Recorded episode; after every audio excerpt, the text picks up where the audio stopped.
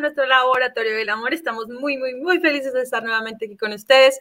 Hoy ya no estamos todos juntitos, como nos ven, estamos aquí en pantallitas separadas, pero estamos muy contentos de estar acá nuevamente con ustedes, como todos los miércoles de 5 a 6 de la tarde, hablando de estos temas que tanto nos interesan, que tanto nos... Eh, ¿Saben una cosa? A veces me cuestionan también, que tanto nos cuestionan y que nos dan la oportunidad de hacer estos debates tan bonitos que hemos venido haciendo a lo largo ya de todos nuestros capítulos. Em, gracias a ustedes que se conectan siempre, a ustedes que siempre están ahí con nosotros.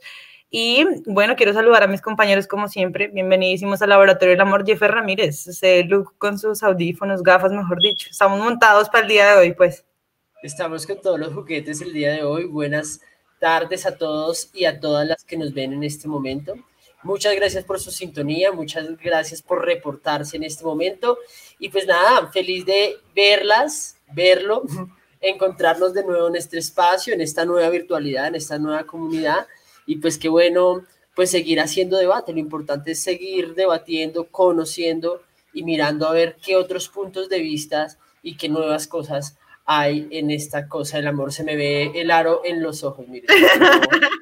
Ahí registrando. No, pero ahí nos vemos bien todos. Fernando Montoya, bienvenida al Laboratorio del Amor. Feliz miércoles. Sí, prendes el micrófono, te vamos a escuchar, Fer. Ah. Gracias. Hola, ¿me escuchan? fuerte y claro, fuerte y claro. Lo siento. Eh, muchas gracias a todas las personas que en este momento nos están sintonizando. Gracias a ustedes por estar también acá siempre eh, en este programa. Este programa se llama El Laboratorio del Amor. Entonces, pues eh, hoy les tenemos una sorpresa así gigante y es que trajimos un invitado muy, muy especial. Entonces, él, él se llama Roman él es investigador, él es pedagogo y pertenece actualmente a la Mesa Nacional de Masculinidades. Y entonces, pues bueno, sin más presentaciones, eh, quiero que él sea el que nos cuente quién es él, qué hace, pues hoy nos acompaña hoy en este programa.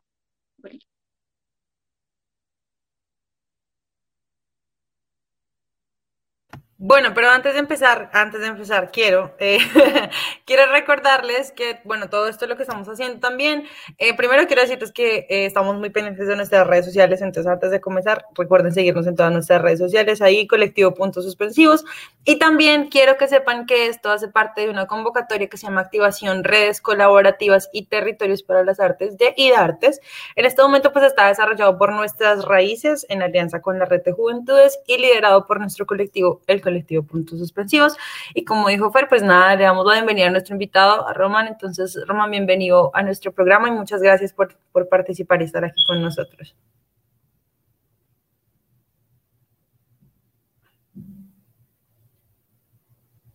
No te estamos escuchando.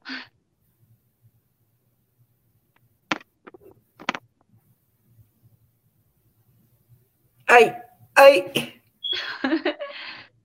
Bueno, pues mientras, mientras se conecta Román, porque es una cuestión de micrófonos, de conectividad, eh, pues venimos hablando y queremos contarles que el programa de hoy es sobre eh, la monogamia y la poligamia. Digamos que son dos cosas muy, muy importantes que en este momento, eh, desde, desde ahorita, incluso desde antes, se han venido gestando, pero que a veces esos lenguajes se nos hacen eh, raros, diferentes, extraños, y pero que es muy importante es ponerlo sobre la mesa porque también hace parte eh, del lenguaje del amor o del amor eh, en términos generales. Entonces es muy, muy importante, digamos que este tema para el día de hoy.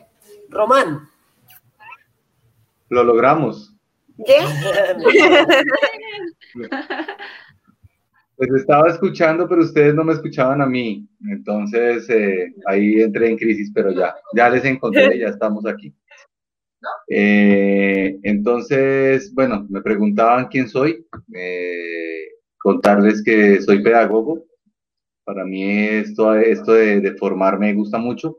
Y dado que he venido trabajando temas de género y con hombres, el tema de las relaciones humanas, la sexualidad, la manera en que establecemos esos afectos y esas relaciones, a veces de pareja, a veces más que de una pareja, eh, han estado presentes en, en, muchas de las conversaciones que mi, mi, mi espectro profesional me ha llevado a tener. Entonces, el tema está muy, muy interesante y esperemos que podamos darle rienda suelta a la conversación. Muchas gracias por la invitación. Claro que sí, Román, y pues eh, bienvenidísima a este programa. Como les decíamos, eh, Jeffer nos, nos mencionaba un poco acerca de, de este tema que vamos a trabajar el día de hoy. Y pues bueno, es un tema que en parte es polémico, pues porque algunos eh, bueno, quizás han escuchado sobre estas nuevas formas de amar, que es, que es pues, todo lo relacionado con el poliamor, pero también está como esta otra contraparte que es la monogamia. Entonces, hoy queremos preguntarle a Roman, ¿qué es eso de la poligamia, eso de la monogamia? De acuerdo con esa experiencia que has tenido, ¿cuál sería ese concepto que nos lleva como tal a, esto? Bueno, yo quiero empezar diciendo que hay mucha gente que sabe mucho de esto, que mi aproximación puede ser más circunstancial al asunto, pero podemos dar claridades desde lo que entendemos. Entonces, eh, lo primero que tendríamos que decir es que no podríamos equiparar monogamia con poliamor. ¿Sí? Esa sería una primera cosa a diferir. Podemos hablar de monogamia o poligamia. ¿Sí? Porque cuando hablamos de esa terminación gamia, de alguna manera, hacemos eh, o debemos entender que estamos hablando de bajo el concepto del casarnos. ¿sí? Entonces, cuando hablaba, se hablaba de poligamia, se hablaba de, eh, de que un hombre podía casarse con varias mujeres. ¿sí? Entonces, desde ahí, esa, noción de la poligamia y la monogamia habla de esa relación desde el casarse con. El poliamor eh, difiere de la poligamia porque no necesariamente necesita pasar por un ritual como el casarse, ¿sí? Eh, que es lo que sí pasa en la poligamia. Es un poco si, si, si, si, lo podemos entender desde allí. Una persona que es polígama eh, se ha casado varias veces con varias personas. Una persona que es poliamorosa puede tener afecto y generar una relación entre varias personas. ¿Sí? Entonces, eso es lo primero que tendríamos que entender. Para nosotros, eh, históricamente ha sido más fácil hablar de poligamia, pero, pero justamente el poliamor nos genera una reflexión distinta a la construcción de las relaciones afectivas y amorosas. Y nos abre, y nos abre la posibilidad de, de no generar una, una dependencia solo en doble vía, cuando hablamos de una pareja, sino de generar una mutua dependencia entre varias personas alrededor de eso, de los afectos, del bienestar, claro, también del placer, eso también está allí, pero no necesariamente eh, es lo que prima. Entonces creo que por ahí empezaría, en diferenciar eso de las gamias, de la monogamia y la poligamia, frente a esas nuevas concepciones del amor. ¿Qué les parece? Bueno, eso iba a decir que gracias en primer lugar por la aclaración, porque uno suele pensar eso, ¿no? Uno como somos poliamor, somos poligamia, somos de, es decir, mezcla uno peras con manzanas, entonces ya ya con esto ya hay que hacer una diferencia bien grande, porque creo que de ahí depende también, ¿no? Es decir, de, establecer las diferencias en primer lugar, ya podemos hablar de, cosas distintas. Entonces, digamos que gracias por la salvedad, porque creo que yo, yo me imagino que también la gente piensa eso, ¿no? Es decir, como cuando, si, a mí alguien me dice como no, hay una relación de poligamia, ya representa el, acto, decía Román, de, casa, de casarse. Entonces ya uno dice como, bueno, es distinto. Ser... Eh, simplemente como el tema del, del, poliamor, que es decir, lo de las diferentes personas, ya con otro tema que, que es una institución, ¿no? Que representa el tema de casarse y el caso. Entonces, bueno, gracias por esa salvedad, Romana. Y yo no sé si mis compañeros tienen otra pregunta de, del poliamor o la poligamia, no, no sé si se les... No, además que hay algo muy interesante en lo que nos dice Román, es que en la, en la poligamia, digamos que tenemos también un imaginario y también pues eso eh, tiene que ver mucho con nuestra cultura, con nuestra sociedad, como nos hemos configurado en estas cosas del amor. Y es que... Eh, cuando hablamos de polimor, de poliamor, pensamos que son aquí como las orgías, el desorden, el, eh, el, liberalismo total, y pues no necesariamente tiene que ver con el acto sexual como tal, sino que eh, lo que yo según entiendo es como eh, una, em, una, que, una apertura de tus sentidos y de, de tus sensaciones cuando hablas del amor con diferentes personas. Entonces, no siempre estás buscando sexo, no siempre estás buscando placer, también puedes buscar otro tipo de sensaciones y sentimientos en este poliamor. Entonces, como para, para dejar eso claro. Miren, yo quiero aprovechar eso que acaba de decir Jeffer y que de alguna manera dijo Julián, eh, antes de que, de que Fernanda nos dé su aporte. Y es que es porque finalmente terminamos entendiendo así el poliamor. Que ahí me parece que es una cosa importante. O sea, ¿por qué, eh, ¿por qué nos cuesta tanto entender que se puede romper esa forma tradicional de establecer las relaciones? Y por qué cuando, lo decía Juliana en su rostro cuando lo, cuando lo hablábamos, cuando uno le dicen, venga, es que eh, esta, esta gente tiene una relación poliamorosa. Apenas a usted le dicen eso, uno sería muy interesante empezar a, a, preguntarse qué se le dispara a uno en la cabeza, qué imaginarios, como decía Jeffer, aparecen, ¿no?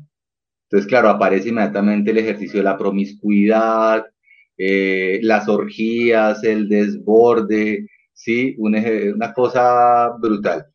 Y finalmente, eh, lo que me parece muy importante es pensar por qué terminamos imaginándonos eso. O sea, por qué finalmente nuestra comprensión de la capacidad del ser humano para establecer relaciones afectivas, amorosas, eh, termina siendo erotizada, genitalizada, permeada eh, por, por, un acto heterosexual incluso, porque entonces entendemos que la única manera de, esto es eh, poliamor, es entre muchas personas y la heterosexualidad, por ejemplo. Entonces ahí aparecen un montón de mitos que se van reflejando desde los imaginarios y que yo siento que aunque hoy todo el mundo o mucha gente puede hablar de estas nuevas formas de construir relaciones, eh, no lo hacen con claridad y se paran desde el prejuicio, desde los preconceptos. Entonces, por eso lo situaba, porque creo que eh, tendríamos que preguntarse por qué.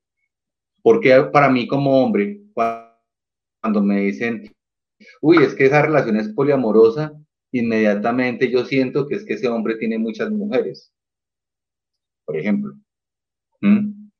O porque yo debo entender que cuando me hablan de que eh, esos cuatro amigos que están allá tienen una relación poliamorosa, entonces uno inmediatamente dice, uy, no, esos bacanales, esa gente debe ser terrible, ¿sí? Entonces, creo que esas configuraciones, esos prejuicios, esos imaginarios, eh, es finalmente lo que refleja qué se está que se está contradiciendo con estas nuevas prácticas como, como el poliamor.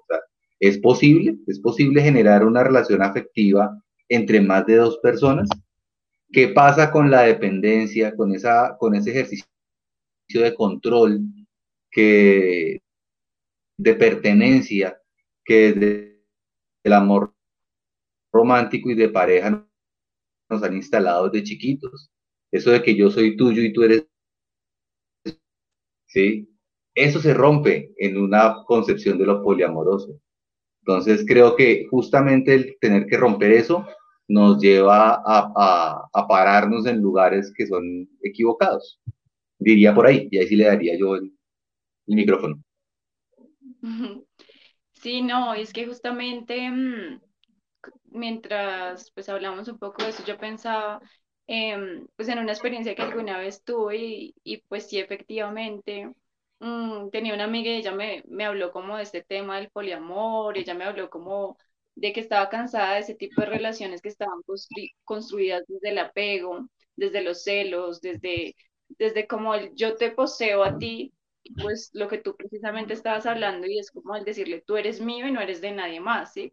De alguna manera se empieza también a cosificar el otro y como que se le atribuye eso, entonces pues em, de por sí pues es algo que, que, rompe muchos paradigmas, ¿no? También de internos que, que tenemos y pues es algo que no es tan fácil, digamos, de asumir y como que cuando te lo cuentan por primera vez, eh, quizás, bueno, no, en mi caso no me imaginé, de pronto no lo llevé de pronto a, esa parte erótica, pero sí me llegué a imaginar como, bueno, pero ella cómo hace para verlo con otra persona y, y sentir esa tranquilidad, ¿cierto? Porque pues uno siempre piensa en el tema de los celos y, y pues yo sí quería preguntarte, eh, ¿Cómo se vive O, o, desde tu experiencia, desde pronto esas personas que quizás han llegado a ti con estas nuevas dinámicas de amor, eh, ¿cómo te relatan ese, ese vivir, el ver a la otra persona con, con alguien que, que no es ese mismo ser? ¿sí? O sea, yo quisiera preguntarte cómo es.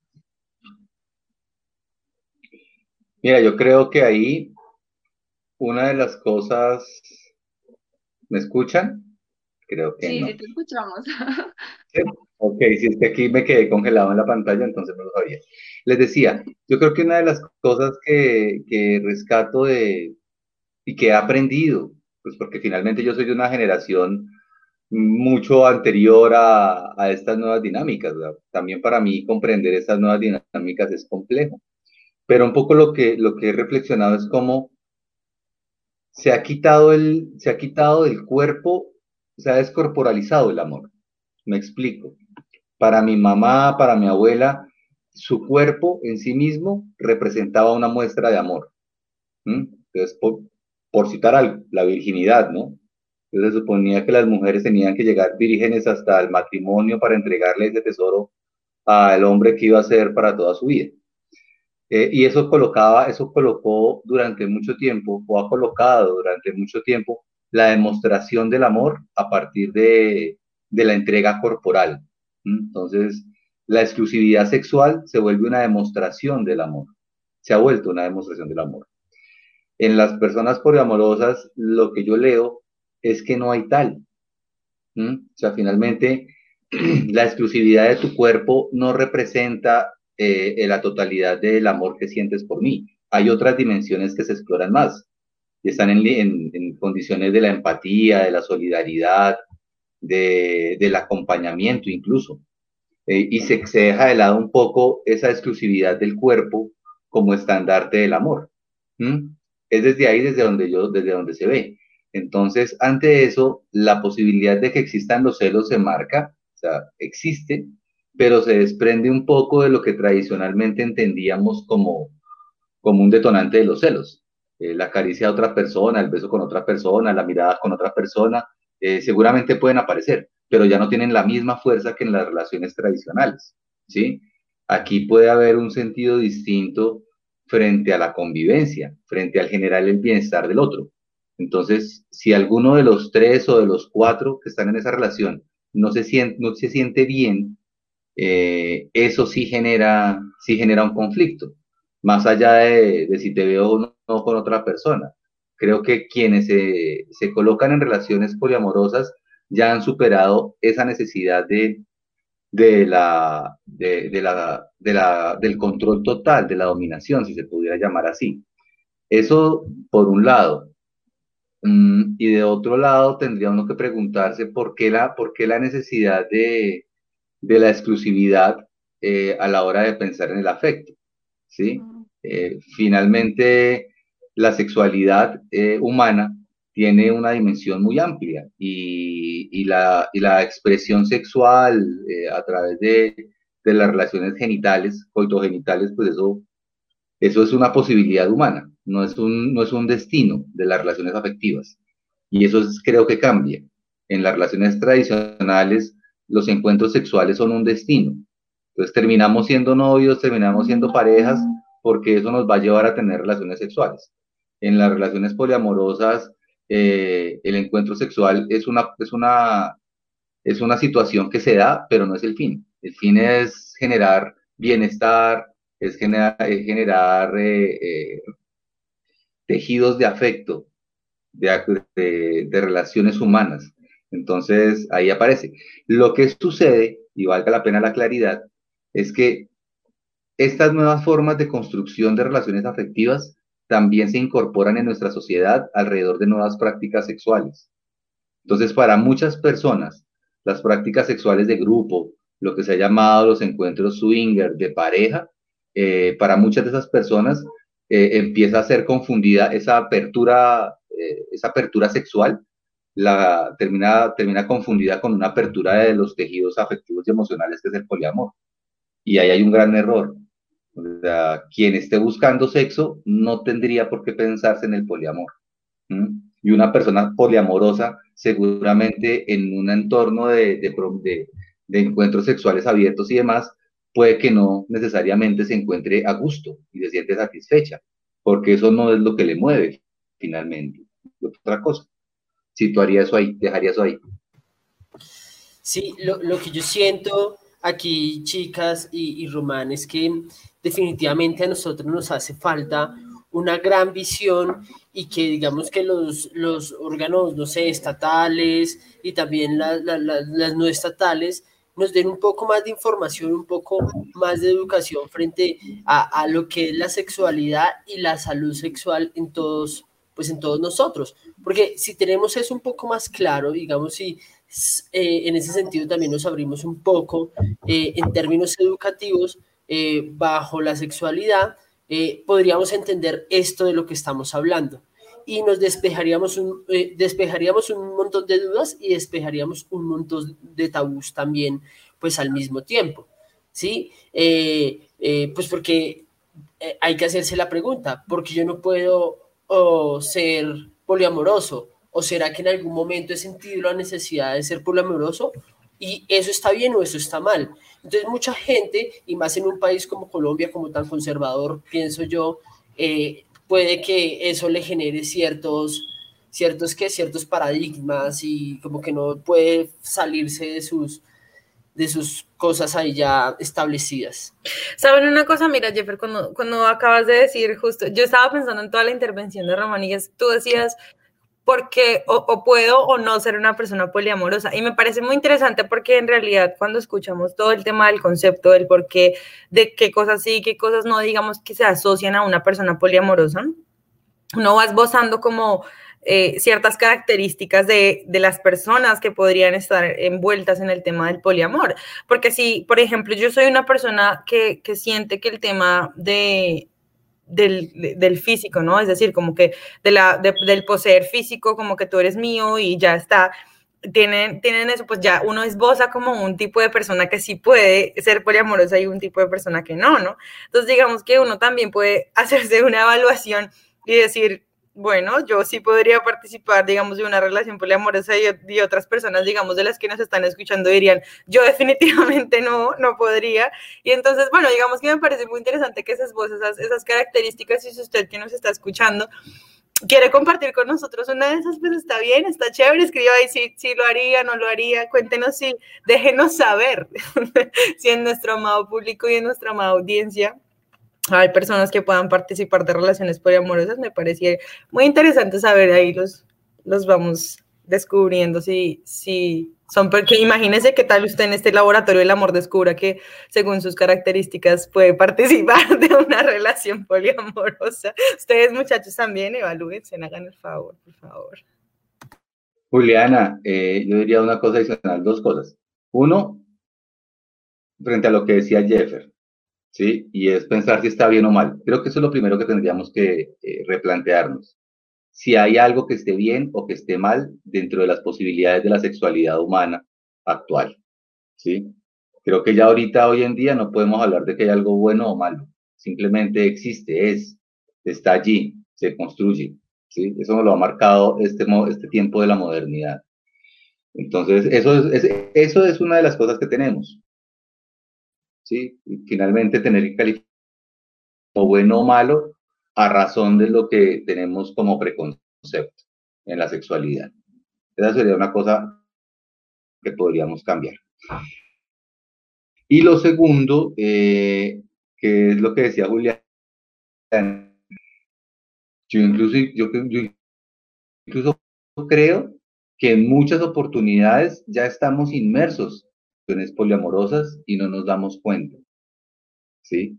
Lo que pasa siempre queremos entender que esas relaciones poliamorosas tienen alguna finalidad sexual y no necesariamente la tienen. Entonces, cuando yo conozco personas, hoy en día hay grupos de amigos que viven en apartamentos solos, solamente para ellos cuatro, para cinco, y después de seis meses, un año, se ha construido tal necesidad de ellos mismos que se convierten en familia. ¿Sí? ya hay un ejercicio distinto de solidaridad, de compenetración, de estar pendiente de ti, que cuando uno se da cuenta dice, aquí lo único que falta es que nos cojamos de la mano, nos demos y tengamos sexo. Pero, por lo ya estamos ahí. O sea, yo estoy pendiente de si estás triste, si te dolió lo que te pasó el día de hoy, si te enfermaste, te cuido, eh, si se te quedó la ropa sucia, todo bien, yo te la lavo. O sea, esas relaciones ya van apareciendo. Y entonces cuando uno se da cuenta, ya hay un tejido de vínculos afectivos y emocionales en las personas que uno dice, oiga, ustedes parecen pareja. Y uno dice, sí, pues hasta de pronto sí, eh, no, lo ha pensado, pero sí podría ser. ¿sí? Más allá del sexo, más allá del género. Eh, muchas veces es eso, el sexo y el género empiezan a jugarnos esa pasada de, y de pronto yo no debería porque me siento como muy bien con mi amigo y eso como que yo no me veo ahí. Y entonces ahí aparece todo ese preconcepto, o entre amigas, o de, bueno, qué sé yo, entre amigos heterosexuales. Como que, oiga, sí podemos, como que usted y yo no la llevamos muy bien, llevamos viviendo tres años juntos en este apartamento, de, pronto nos hemos dado una miradita por ahí borracho de vez en cuando, bajo los tragos, una cercanía, pero nos hemos cuidado en la amistad. Entonces, o sea, finalmente, este tejido emocional está limitado ¿por qué? Por un contacto físico. O sea, es tan fuerte el contacto físico que si el contacto físico se, da, se dañó la amistad y entonces todo eso bonito que habíamos construido se rompió. Entonces yo a veces creo que en algunos momentos ya estamos inmersos en situaciones poliamorosas, de dependencia muy fuerte en lo afectivo, pero, pero pues nos, nos, complica reconocerlo desde la exclusividad sexual. Creo que ahí el tema es la exclusividad sexual. Bueno, sí, de verdad que uno le deja como, oye, claro, me, me trajo a memoria de verdad, un montón de gente que sí, que sí es así. Yo, mis amigos son, ¡ah! Pero sí, de verdad, eh, trae a memoria un montón. Bueno, pero esperen, esperen. Hay, hay mucha tela para cortar todavía, pero nos vamos a ir con nuestra sección em, donde les dejamos siempre cositas para que ustedes eh, disfruten, para que vean películas, música. El recomendado de la semana pasada eh, fue pues este tema de, nuestro poema. Mejor dicho, eso, el programa pasado supieron de todo de, de, nosotros, ahí les dejamos recomendado. Mejor dicho, estuvo increíble. Así que bueno, en este momento nos vamos con esta sección que se llama El recomendado del día aquí en el Laboratorio del Amor.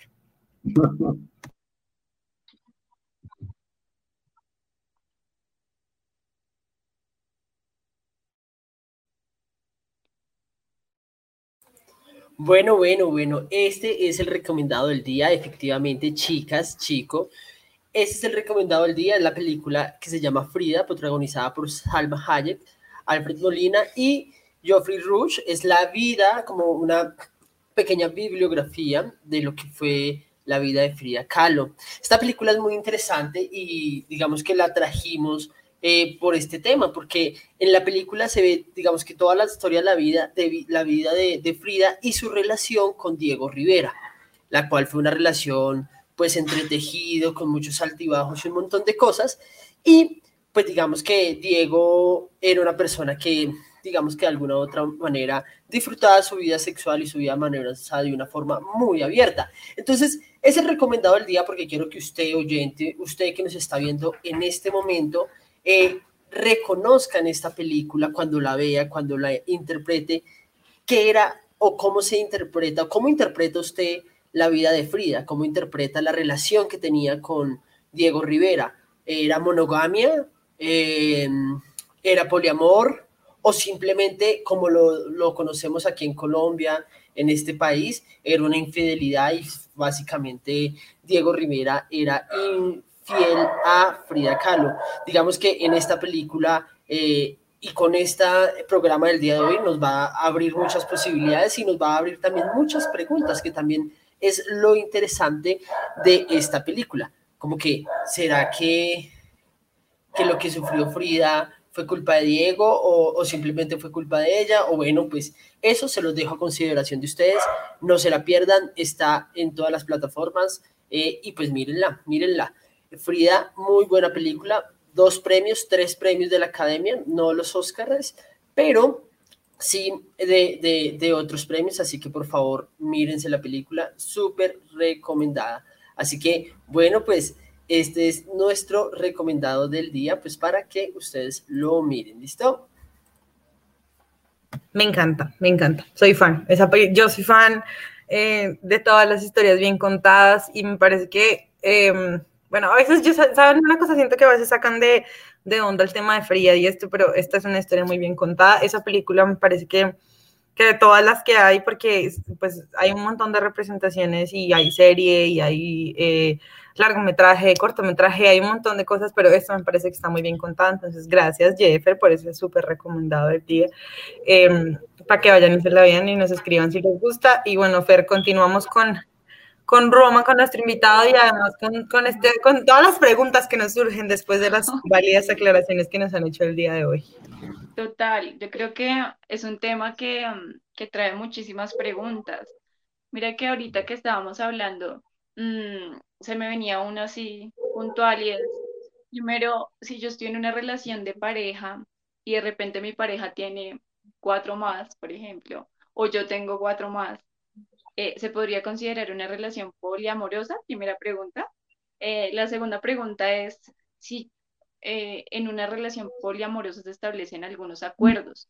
Y por ejemplo, yo digo, bueno, nosotros cuatro tenemos una relación poliamorosa, pero si entonces yo ya veo a Jefferson con una chica afuera, entonces entra este tema de celos, este tema de exclusividad.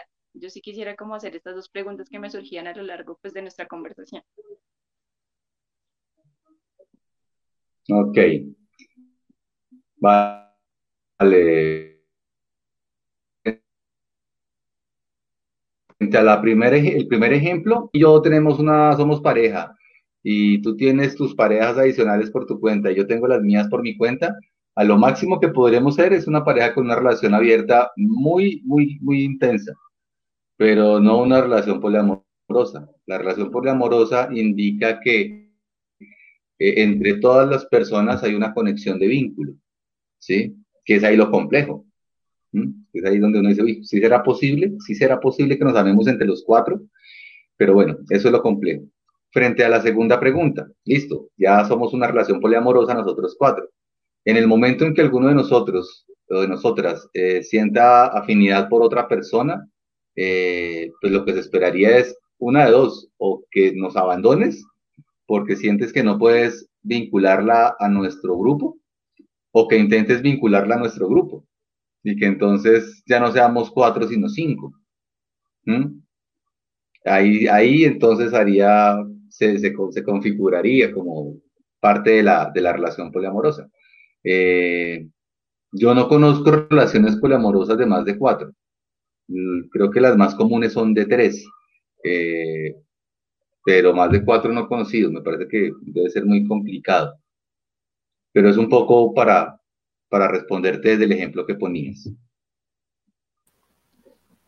Sí, muchas gracias. Pues sí, surgen como esas preguntas, porque de pronto sí es como una relación a la cual quizás muchos no estamos acostumbrados o, o, de pronto es algo nuevo para nosotros y pues sabemos que ese programa lo sintonizan muchas personas que de pronto nunca habían escuchado eh, este tipo de términos y pues es importante aclarar esto, que, que, efectivamente se debe tener un vínculo, ¿sí? O sea, como que no es, no es listo, todos tengamos una relación y cada uno hace lo que quiera, sino que también como que se establecen esos acuerdos de, pues según lo que me acabas de decir, como de respeto, de también, de, de como, de como de lealtad a esa unidad que acabamos de hacer, o algo así.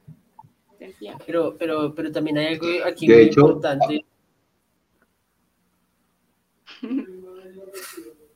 No, quería decir así rapidito que hay algo muy importante y es que eh, en, esta diferenciación que nos hace eh, Román, claramente evidenciamos y vemos que si hay una diferencia muy grande entre yo decir yo te amo, pero también tengo a tres mujeres más que también las amo, eh, y decir, ok, hagamos una relación poliamorosa en la que los tres nos amemos, compartamos, vivamos experiencias y relaciones los tres juntos en mutuo acuerdo y con unas reglas pues bastante claras, porque por lo que vemos hay unas reglas bastante claras, entonces no nos dejemos confundir y recuerden esto.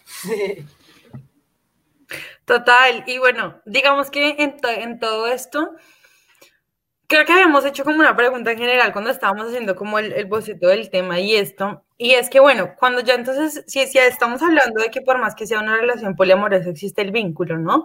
Es decir, establecemos ya un vínculo, duele, o sea, eh, hablábamos como duele menos, duele igual, en verdad la ruptura se da de la misma forma que se da. Es decir, ¿qué pasa con las rupturas? Porque es que, digamos que así como tú decías que con el tema de que incluyo a la persona o, o, salgo de la relación poliamorosa por la persona nueva, eh, la ruptura funciona, es decir, como el duelo de, de, pareja, de la misma ruptura, eso funciona igual, es decir, como que somos cuatro personas, pero yo digamos que sentí que se rompió la relación con una de las cuatro personas, hay una ruptura y me voy, como las otras personas toman esto, es decir, la ruptura, ¿cómo, funciona? Eso me... O rompen los tres, sí. cada uno por su lado.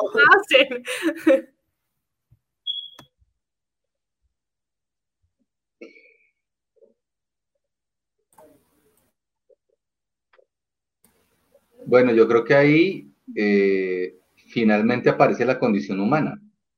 ¿No? Eh, la condición humana nos hace, nos hace que, pues ante esas ausencias afectivas siempre haya un duelo, ¿sí? Eso es la condición humana. Nosotros nos todo el tiempo nos enamoramos y nos desenamoramos. Y generamos afectos con una cosa y luego generamos menos afectos hacia la misma cosa. Entonces, aquí pasa lo mismo. Eh, creo que el trámite puede ser diferente en la medida en que eh, pues si es una persona la que se va del grupo, en nuestra relación, pues hay otra persona u otras dos personas que te pueden hacer como el, el colchoncito emocional. Y entonces, eh, quien termina más eh, vulnerable puede ser la persona que se va y no la que se queda, ¿sí? Cuando se va de toda la relación.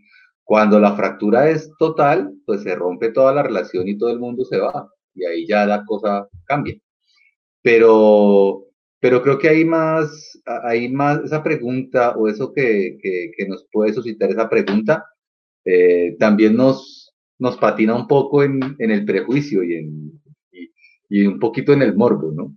¿Qué pasará? ¿Cómo será el asunto? Eh, pero no, pues somos seres humanos y, y lo vamos a tramitar, y lo vamos a tramitar igual que cualquier relación, desde el duelo y desde el reacomodarse de nuevo. Eh, que si las personas después de una relación poliamorosa siguen queriendo ser poliamorosas, como todo, o sea, hay gente que sí, hay gente que no, eh, es muy difícil, pero finalmente es una forma en que se comprende también, se, tiene una concepción de, de, los afectos y de las relaciones. Entonces, pues hay gente a la que le ha ido muy bien y se mantiene en eso. Ojo, hay que hacer una claridad ahí, y Jeffer me hacía caer en cuenta de eso, ¿no? Y es que eh, muchas veces desde nuestro ascendente cultural, desde lo que nos han enseñado y desde la forma en que se han construido esas relaciones, desde la poligamia. Entonces hoy en día hay muchos hombres que sacan ventaja de estos nuevos discursos y manipulan a las parejas. Y entonces desde la manipulación afectiva le venden la idea a sus dos parejas, a sus dos señoras, mujeres, de decirles, y venga, ¿y por qué no intentamos que esto sea poliamoroso y nos vamos a vivir los tres. Y muchas veces las mujeres, desde todo lo que históricamente han tenido que cargar las mujeres, terminan aceptando este tipo de relaciones. Y más que una relación poliamorosa, lo que terminan generando es un círculo de, violencias. Y entonces callan, callan por no desprenderse de ese hombre. Y las dos se toleran por no dejar al hombre. Entonces, ese es un riesgo y es una cosa que el, que el poliamor tiene que enfrentar, porque eso no es poliamor. ¿sí? Cuando hay un ejercicio de subordinación de alguno, ya no hay amor allí. Cuando hay un ejercicio de dominación, de chantaje, de manipulación afectiva, ahí ya no hay amor. Y coloco el ejemplo con hombres, porque tal vez sea lo más cercano y más, más fácil de graficar. Pero en esto del poliamor también eh, aparece la manipulación por parte de las mujeres, ¿no? O sea, también hay mujeres que sacan ventaja y, y tienen al amigo aquí como en, en la zona de los amigos y el otro en la zona de los amigos y de repente les puedo decir, venga, ¿y por qué no lo intentamos? Y a veces los hombres eh, caen en ese ejercicio y a veces eso termina en episodios de, de violencia. Porque una cosa es que yo me eche el, el, carretazo de decir yo te quiero, yo te adoro y yo lo voy a aguantar. Y a veces cuando la situación pasa, cuando ya se materializa la, la, la relación poliamorosa, pues entonces los hombres ya no se aguantan y, y, terminan desbordándose en violencia hacia otras personas o hacia sí mismos, finalmente, ¿no? Porque lo que demuestra eso es que yo no puedo estar con esa mujer que sí tiene un, una intención poliamorosa. Y entonces yo me siento mal, me recrimino, porque es que yo la quiero para mí, porque es que si no es mía no es de nadie. Entonces ese tipo de cosas pueden aparecer desde, desde alguna de, de, las, de las personas que están allí. Entonces solo quería hacer esa claridad frente a que también se presta para la manipulación afectiva en nuestra cultura, dada nuestra inmadurez y dada la falta de educación sexual y afectiva. Sí, mire que yo me recordaba alguna vez a un, un, chico que me decía como, como no, es que yo tengo una relación abierta con mi novia, no sé qué. Entonces, bueno, no sé, andando un poco en el tema, él me decía como sí, ella tiene como varias, varias parejas, no sé qué. Y yo le decía, ¿y tú? Me decía, no, pues yo solo la tengo a ella. Entonces yo le decía, pues tan abierta no es, porque tú estás solo con ella, bueno, en fin.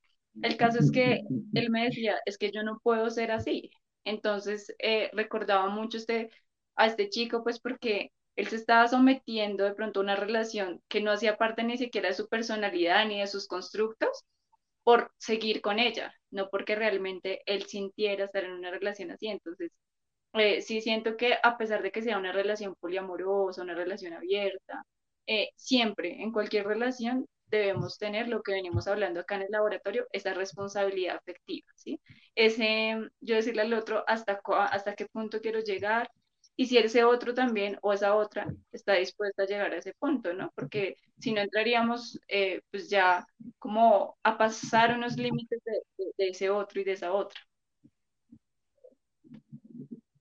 Bueno, sí, y ahí digamos que empieza la importancia, empieza la importancia de, la cadena, ¿no? De la educación, de cuando me explican para no en, caer en estas violencias y cuando ya después de eso, al, al, tener ya un poco más claro el panorama, entonces pues yo ya puedo decir y decir, este es mi punto máximo, este es mi stop, esto es lo que quiero y lo que acepto y lo que no acepto, por, por respeto a mí y, a, y, por respeto a lo que a lo que soy. Es decir lo que lo que decía Romana ahora no es como que tengamos que establecer algo que tiene que ser sino que simplemente es simplemente somos y, y el respetar el ser propio es termina siendo lo, lo más importante de todo esto. Bueno muchachos yo no sé yo creo que de este laboratorio me voy como con un, con un panorama bien distinto de, de lo que pensábamos que eran estas temáticas. Bueno digamos que fue un, un, tema muy, siento que fue así, rapidín, pero, pero gracias, Roman, por, pues, por compartirnos todo lo, lo, que sabes acerca de este tema, por aclararnos el panorama, por, por tus eh, valiosos aportes. Entonces, muchísimas gracias por estar aquí hoy con nosotros y a ustedes, muchachos, también muchísimas gracias, Román, por, por compartirnos también tu conocimiento acerca del tema. No, a ustedes muchísimas gracias por la invitación. Siempre es un gusto hablar con, con, con la audiencia que tienen y un regalito para, para el laboratorio. Yo creo que en su laboratorio para tratar estos temas siempre es necesario tener honestidad y lealtad. En el poliamor eso tiene mucho sentido, la honestidad y la lealtad. Lo dejaría ahí. Muchas gracias. A ti, Román, muchas, muchas, muchas gracias por esta intervención. Realmente de esto se trata el Laboratorio del Amor. Laboratorio del Amor lo que quiere es desmentir y aclarar muchos mitos, muchos paradigmas que tenemos frente al amor. Digamos que este tema del poliamor es algo que efectivamente en algunos casos se presenta para hacer algún tipo de manipulación efectiva, algún tipo de, de, ¿qué? de manipulación o de infidelidad y que eso se pase por alto. Pero entonces es muy importante que aquí en Laboratorio del Amor podamos hacer esas aclaraciones a todas las audiencias, a todas las personas que nos ven. Y pues muchas gracias, Román, en verdad, eh, una persona muy sabia, con unos conocimientos muy, muy interesantes que evidentemente nos siguen abriendo nuestra mente y nos seguimos aprendiendo. Todos los días, todas las veces que grabamos este programa, aprendemos algo nuevo. Así es, total, total, aprendemos algo nuevo. Fer, gracias por estar aquí con nosotros también. Muchas gracias, Juli. Muchas gracias, Roman, por esos conocimientos tan valiosos que hoy nos compartes. De verdad que, que, que pues fue muy nutritiva esta conversación. Yo, yo sé que, bueno, siempre que, quedan ahí dudas, quedan ahí inquietudes. Mm, para las personas que nos escucharon, por favor, eh, si tienen alguna pregunta, si de pronto también necesitan hablar con alguien, como siempre les hemos dicho, el colectivo Puntos Suspensivos precisamente está para eso, para que usted, si usted de pronto tiene una pregunta o de pronto está en una relación que, que, ya no va más o usted necesita simplemente hablar con alguien, ya sabe que cuenta con nosotros, simplemente es que nos escribe, pues ahí estamos muy pendientes. Gracias Jeffer también por este espacio y pues un abracito para todos. Y un abrazo para todos, gracias y nos vemos el próximo miércoles aquí por Audio Colombiano. Un abrazo para todos, esto fue el Laboratorio del Amor. Chao. Chao.